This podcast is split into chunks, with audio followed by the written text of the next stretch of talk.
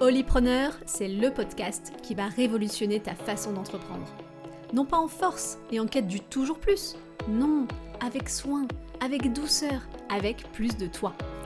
Pendant près de 10 ans, j'ai été une entrepreneur épuisée et désalignée, alors que j'étais la seule responsable de ma situation.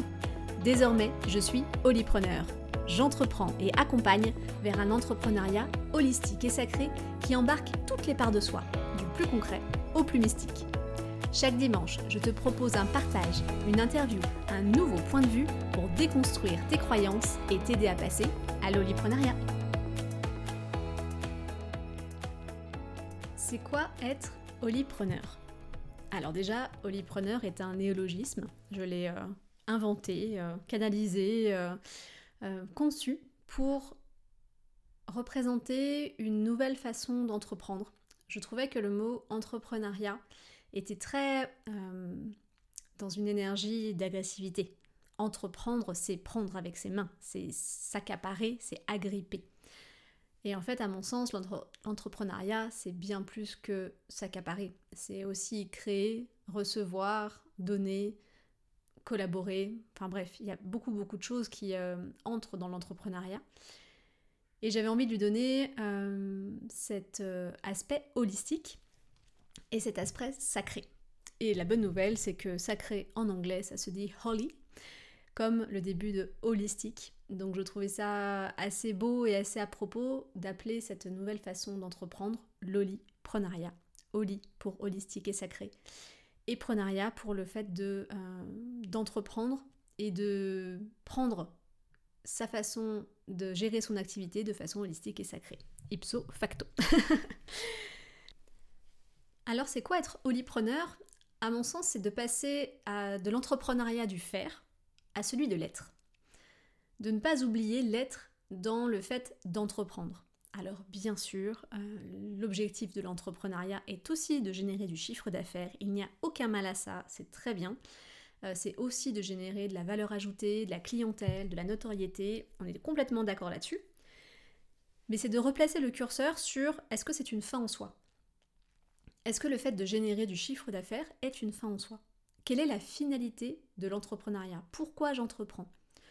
90% des entrepreneurs répondront pour être libres, pour euh, faire ce qu'ils veulent, de choisir leurs clients, de choisir leur planning, de choisir euh, les projets dans lesquels ils ont envie de s'investir.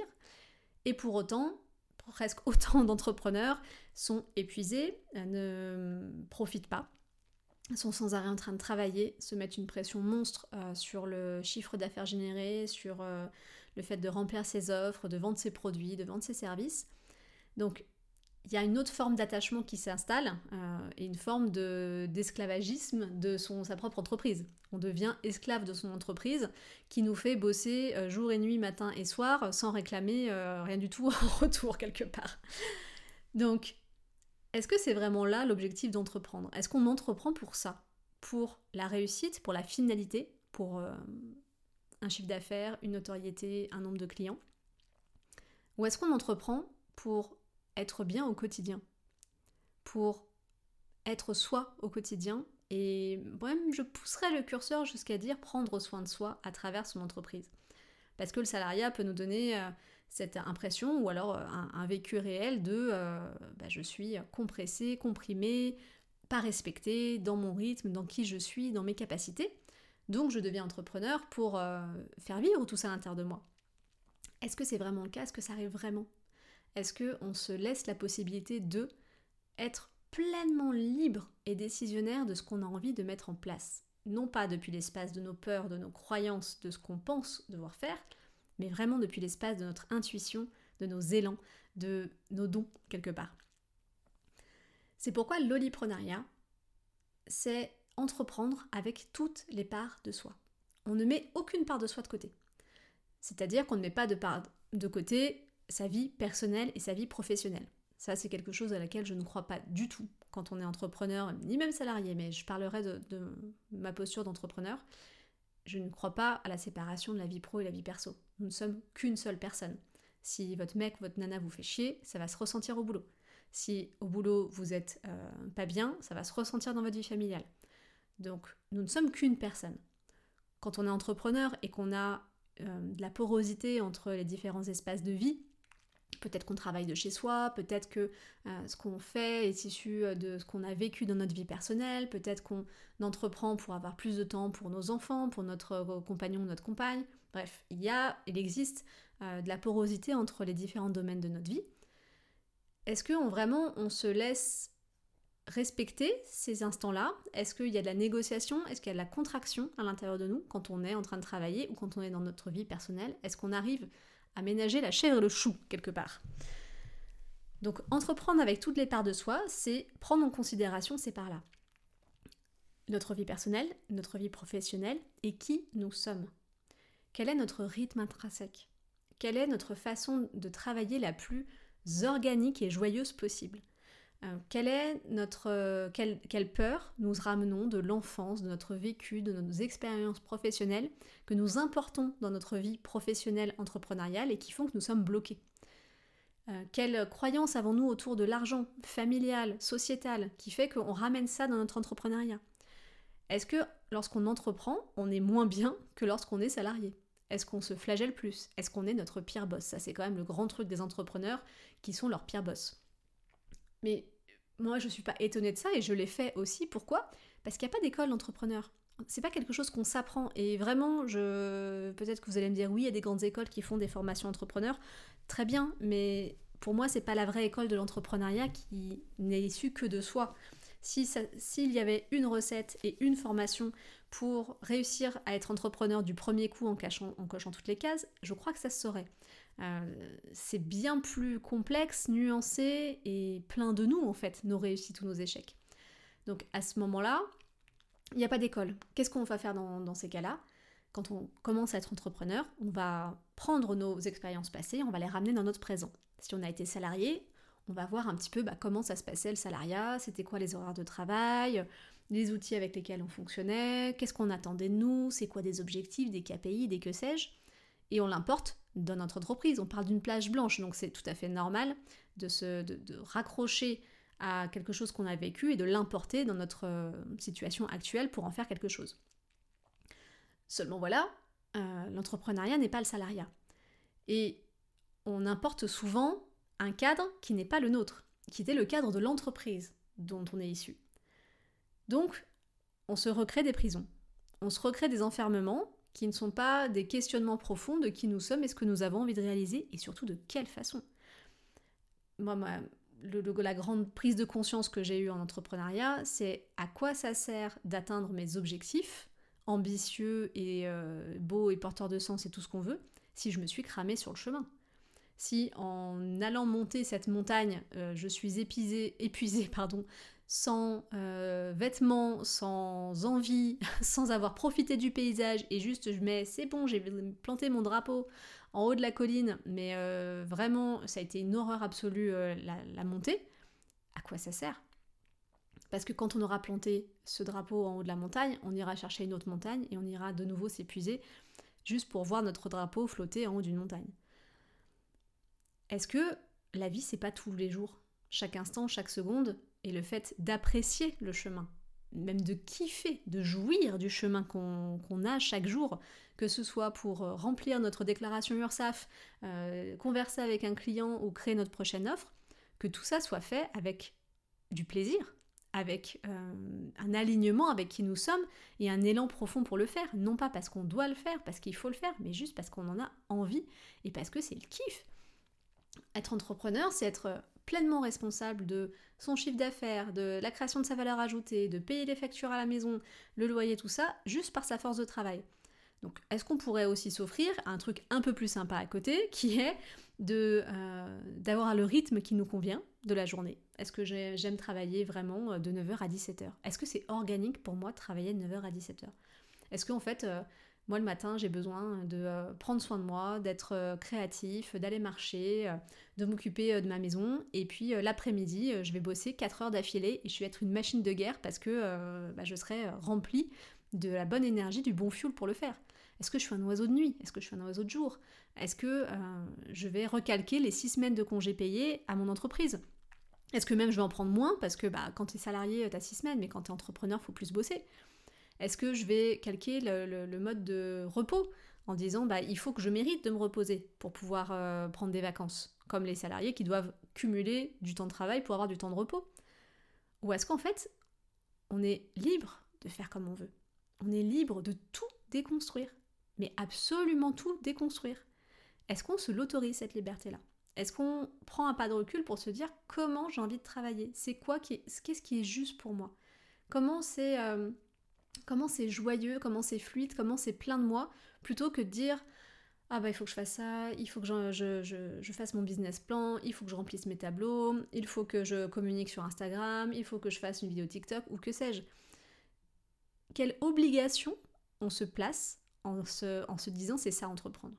Eh bien il y en a plein, je vous assure, il y en a plein. il y en a vraiment beaucoup. Des obligations vraiment euh, pour tous les entrepreneurs, je vous dirais que ce sont les obligations légales de déclarer son chiffre d'affaires, euh, de remplir la paperasse. Ça, on, est, on, est, on en est tous soumis à faire ça. Tout le reste, c'est tout à inventer. C'est tout à inventer. Eh bien, ça peut faire peur.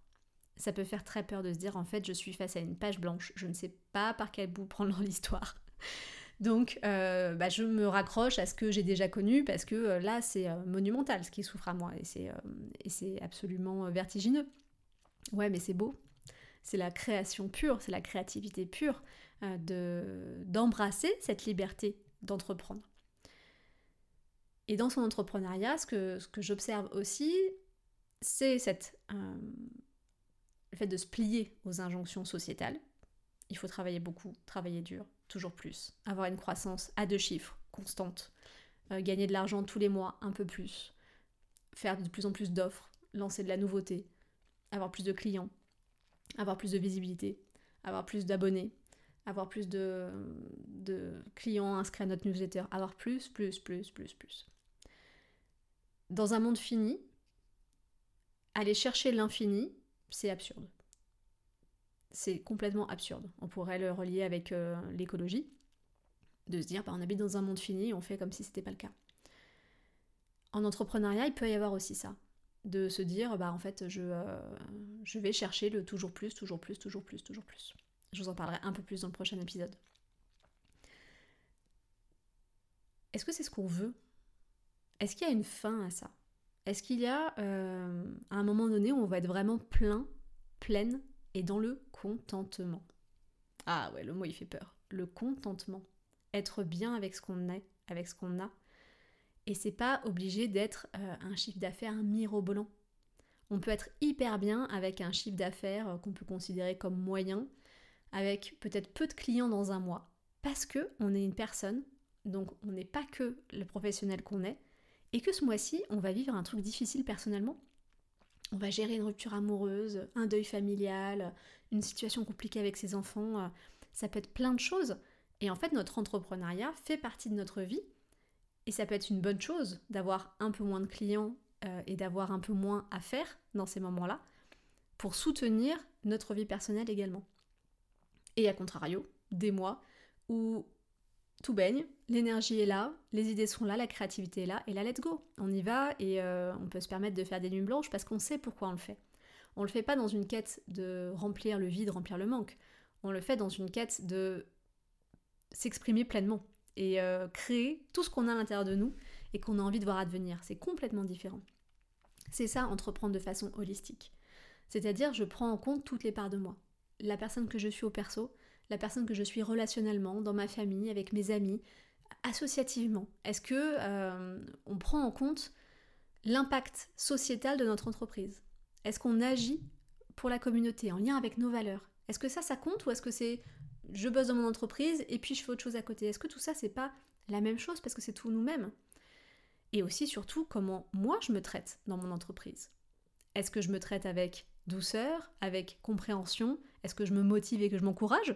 Ou est-ce que je suis sans arrêt à me dire que je suis la dernière des nuls, que je vais pas y arriver et que de toute façon tout le monde fait mieux que moi?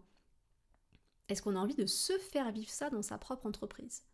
Est-ce qu'on a envie de se faire vivre euh, le, le fait de ne jamais être assez? Donc ne jamais faire assez, ne jamais avoir assez et ne jamais être assez. Ou est-ce que notre entrepreneuriat, notre holiprenariat peut devenir ce moyen de pleinement être bien avec nous? Nous mettre en lumière nos valeurs ajoutées, nos dons, nos médecines, nous permettre d'aller euh, nous reposer si on en a besoin dans la journée, aller nous faire masser si on en a besoin dans la journée, euh, nous permettre d'être rythmique, saisonnier, lunaire peut-être en fonction de qui on est et de ce, dont on a besoin. C'est ça aussi euh, la liberté de l'entrepreneur. C'est pas la liberté de travailler plus, ça peut être aussi la liberté de travailler moins. À certains moments, de façon cyclique et organique. Et ça, je vous en parlerai pas mal du cycle de l'olipreneur. Il y a également la dimension sacrée, à mon sens, dans l'oliprenariat et qui manque cruellement à l'entrepreneuriat. On considère l'entrepreneuriat comme une machine, euh, une technique, quelque chose qui est en dehors du monde organique. C'est bah, quand on travaille, euh, on doit bosser, on doit fournir un effort, on doit avoir des résultats, on doit jamais lâcher. Il y a des règles comme ça qui s'appliquent à l'entrepreneuriat et qui ne s'appliquent pas au reste du vivant. Jamais on demande à une tomate de pousser en plein hiver quand il fait très froid. On dit bah non, reste sous la terre, fais des graines et puis on se reparle au, printemps et à l'été. Ne serait-ce que le cycle des saisons et le cycle du jour et de la nuit. Le soleil n'est pas sans arrêt en train de briller, il y a aussi des moments où il va se coucher. Mais l'entrepreneuriat, ça doit être on, à pied sur la pédale, continuellement. En fait, on a désorganisé, on a rendu moins organique l'entrepreneuriat et on l'a sorti du vivant. Mais c'est le vivant aussi. Comme toute chose sur cette terre, ça fonctionne avec les mêmes lois, les mêmes règles. Et donc c'est aussi sacré. C'est aussi un moyen de connaissance de soi, d'initiation et de révélation de son être incroyable. Pourquoi bah, Parce qu'on est libre et créateur. Et avec cette euh, formidable euh, possibilité de tout créer, on peut se créer soi et créer le monde qu'on a envie de voir advenir et la personne qu'on a envie d'être. Cette dimension sacrée de l'entrepreneuriat, je trouve que c'est vraiment quelque chose de l'ordre du chemin du héros, de la voie initiatique. C'est-à-dire qu'on se lance, on, va, on a un objectif comme ça qui peut être lointain, d'aller euh, sauver la princesse du dragon, d'aller trouver le trésor, d'aller euh, chercher euh, le Graal ou que sais-je. Et on va rencontrer des épreuves sur ce chemin-là. On part vaillant, plein d'espoir, plein de plein d'envie, plein de volonté, on sait qu'on va réussir. Et puis ben on se tombe sur sur quelqu'un sur un méchant, sur une épreuve, sur une tuile. Et puis sur le chemin, on va rencontrer aussi des amis qui vont nous aider, on va apprendre sur nous-mêmes, on va avoir des perles de sagesse, on va avoir des, euh, des, sages qui vont croiser notre route et qui vont nous accompagner avec leur lanterne sur un bout de chemin. On va découvrir de nouvelles contrées, on va découvrir des choses qu'on a à l'intérieur de soi jusqu'à arriver à, au niveau final, si on prend la, métaphore du jeu vidéo, pour aller euh, battre le big boss et puis euh, passer ensuite au niveau suivant. Cette voie initiatique de l'entrepreneuriat, elle est folle. C'est un accélérateur à peur et, à, don, quelque part. Parce que tout ce qui nous fait peur et qu'on peut mettre sous le tapis quand on est salarié, et eh ben quand on est entrepreneur, on peut plus. Et à la fois, tout ce qui nous est freiné et réfréné quand on est salarié, quand on est entrepreneur, on peut le libérer. Et on peut vraiment le faire briller. Est-ce qu'on accepte de le faire? Ça, c'est une autre histoire. Mais en tout cas, c'est possible. Donc l'entrepreneuriat, c'est sacré. Parce que c'est euh, un chemin de, connaissance de soi incroyable. Et c'est sacré aussi parce que c'est pas, pas en dehors du vivant. Ça fonctionne comme tout le reste du vivant, comme notre organisme, comme l'organisme des arbres, comme le cycle des saisons, comme le cycle de la lune. C'est la même chose et on essaye de le faire euh, linéaire, fonctionnel, robotique, alors qu'en fait, lui aussi, c'est comme une entité qui a sa propre vie, son propre cycle de vie. Et parfois aussi, et même souvent, je, travaille beaucoup avec euh, des entrepreneurs euh, du bien-être, de la spiritualité, de la connaissance de soi, de l'accompagnement de façon générale.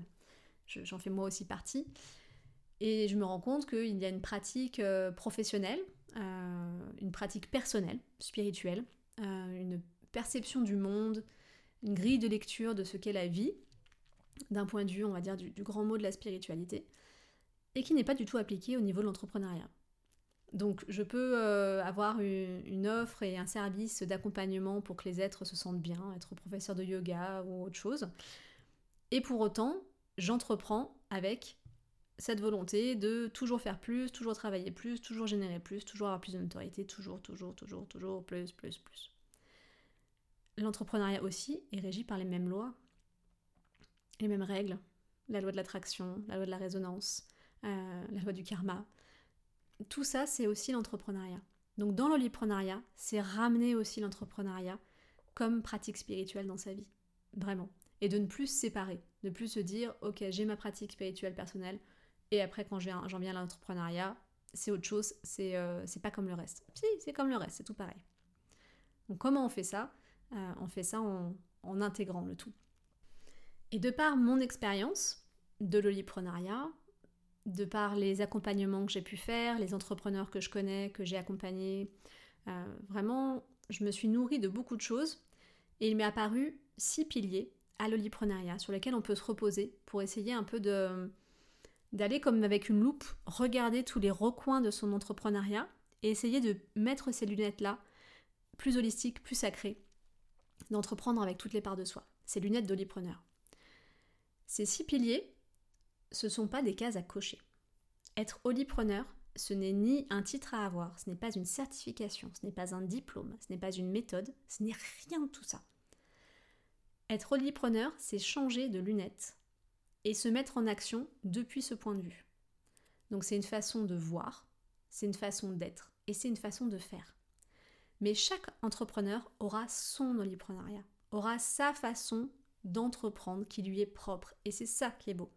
Je n'ai pas de recette miracle. Désolé si vous cherchez une solution pour avoir plus de chiffre d'affaires en en travaillant 4 heures par semaine, ce n'est pas mon rayon.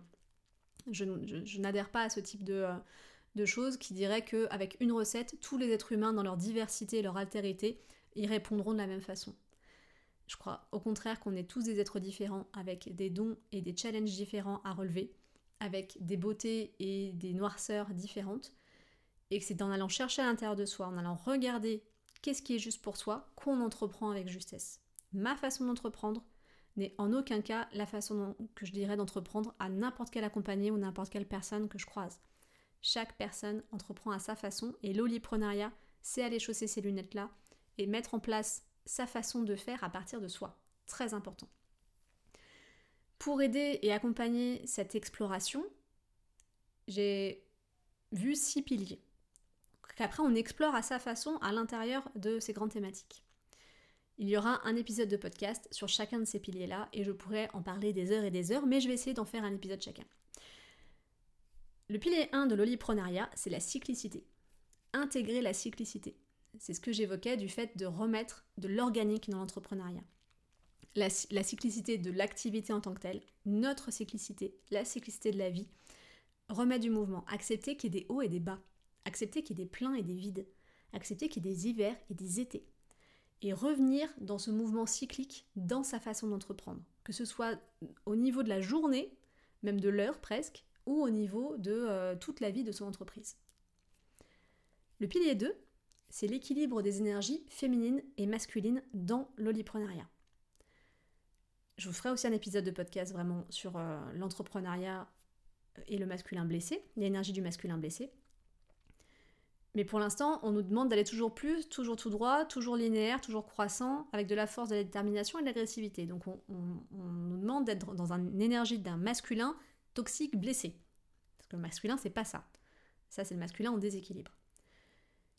On pourrait aller chercher un, entrepreneuriat au féminin. C'est un peu ce que je commençais à faire au début. Avec un entrepreneuriat plus intuitif, plus créatif, plus, euh, plus réceptif, plus sensible. Mais à mon sens, c'est pas juste non plus. Parce que l'énergie du féminin peut aussi tomber en déséquilibre et aller dans la passivité. L'immobilisme, le c'est pas de ma faute, c'est la faute des autres. Donc la quête pour moi dans le librenariat, c'est le féminin au service du masculin et le masculin au service du féminin. L'intuition au service de l'action, l'action au service de l'intuition.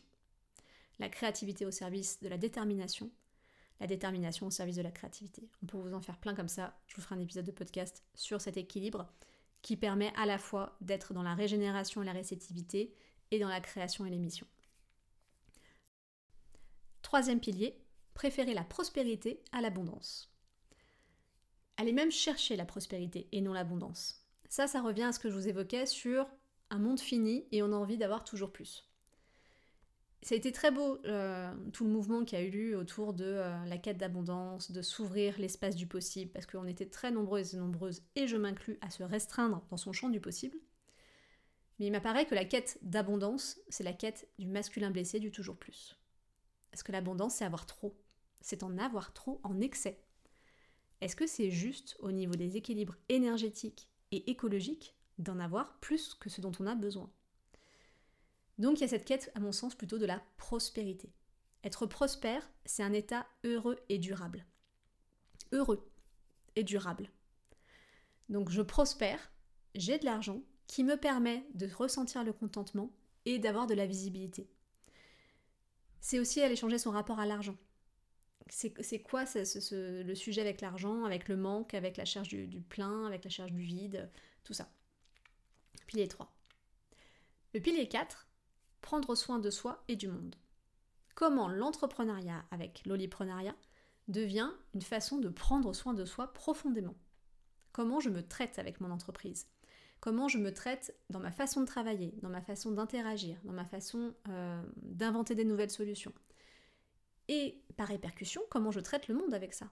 Qui je suis, quel acteur du monde je suis avec mon entreprise? Est-ce que je suis un acteur de ma communauté? Est-ce que j'ai un impact sur ma communauté? Sur mon territoire, sur euh, mon marché, mon secteur d'activité, comment je prends soin du monde avec ce que je fais? Et c'est pas forcément en ayant une ONG ou en euh, faisant de l'accompagnement euh, bien-être. On peut être comptable et avoir un rôle sociétal. Comment on prend ça en considération et comment on prend toutes les parts de soi en considération dans son entrepreneuriat?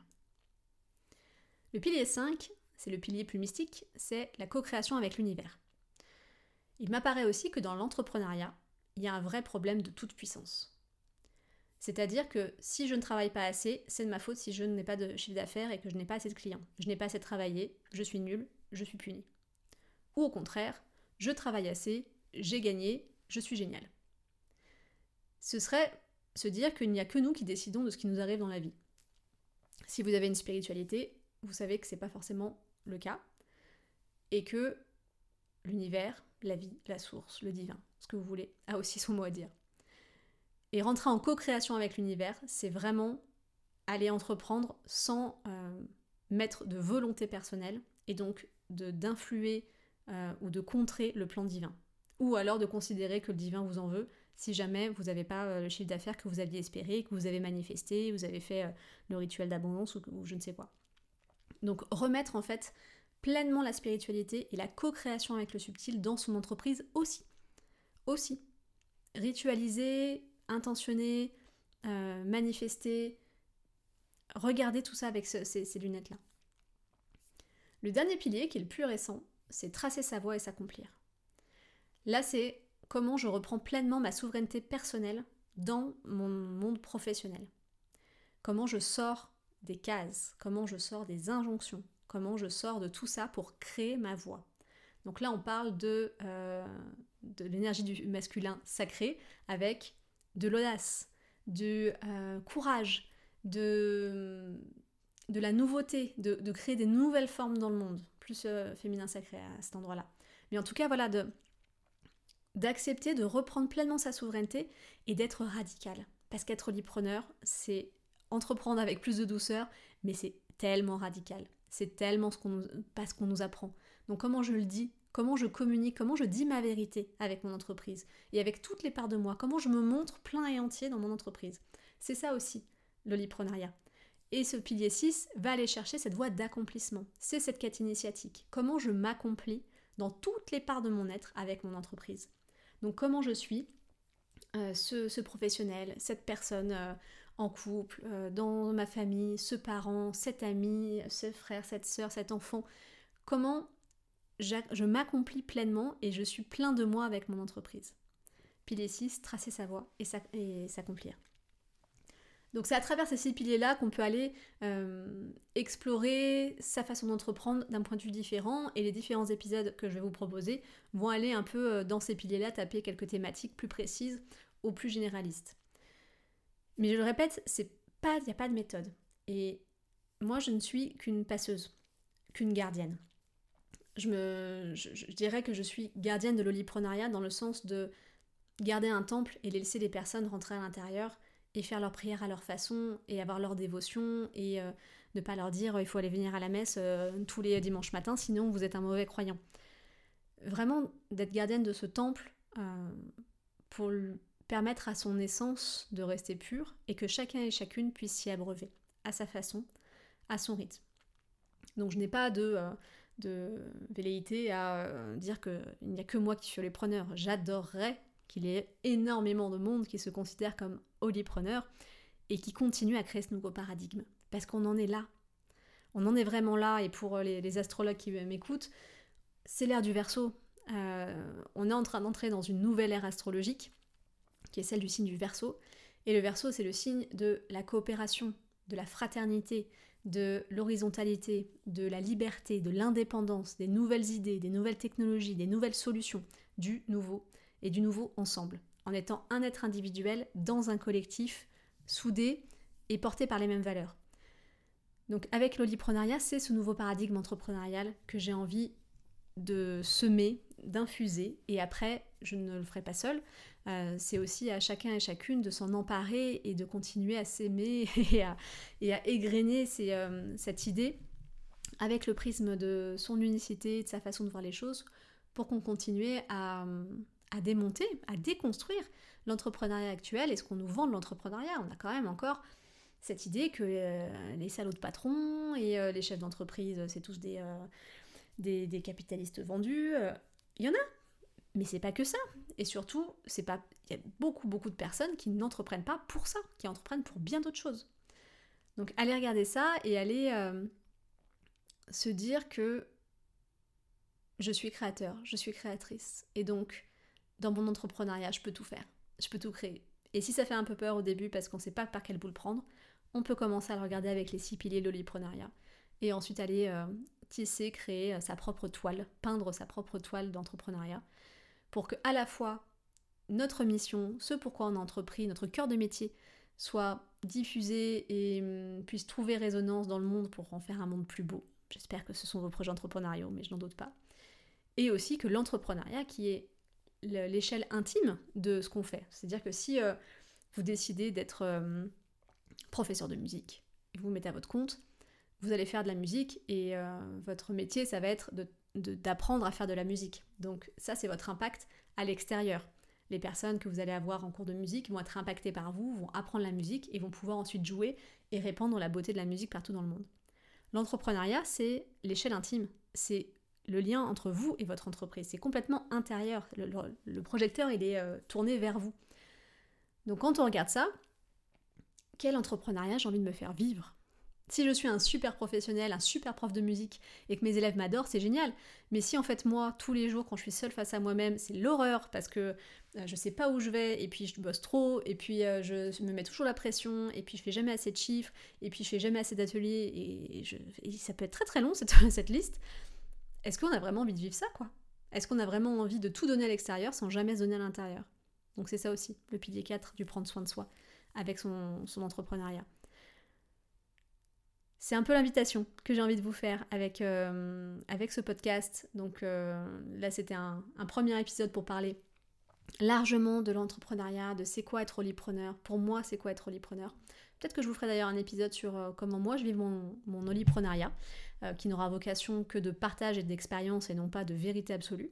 Mais en tout cas, oui, ça, pourrait être intéressant de vous partager mon rythme de travail, de congé, comment je, monte mes projets, comment j'abandonne des projets, comment je, mon lien à l'argent. Ça va sûrement être aussi ce qui va se passer avec les épisodes plus journal de l'olipreneur que j'aime bien vous faire quand j'ai une expérience entrepreneuriale que je trouve assez, marquante et riche de sagesse, de pouvoir la partager comme ça. Sinon, ce seront euh, des explorations de chacun des piliers, de plein de thématiques entrepreneuriales. J'en ai euh, plein ma mal à trésor. voilà, je vous souhaite une très belle journée, une très belle semaine et on se retrouve la semaine prochaine pour un nouvel épisode de Holypreneur.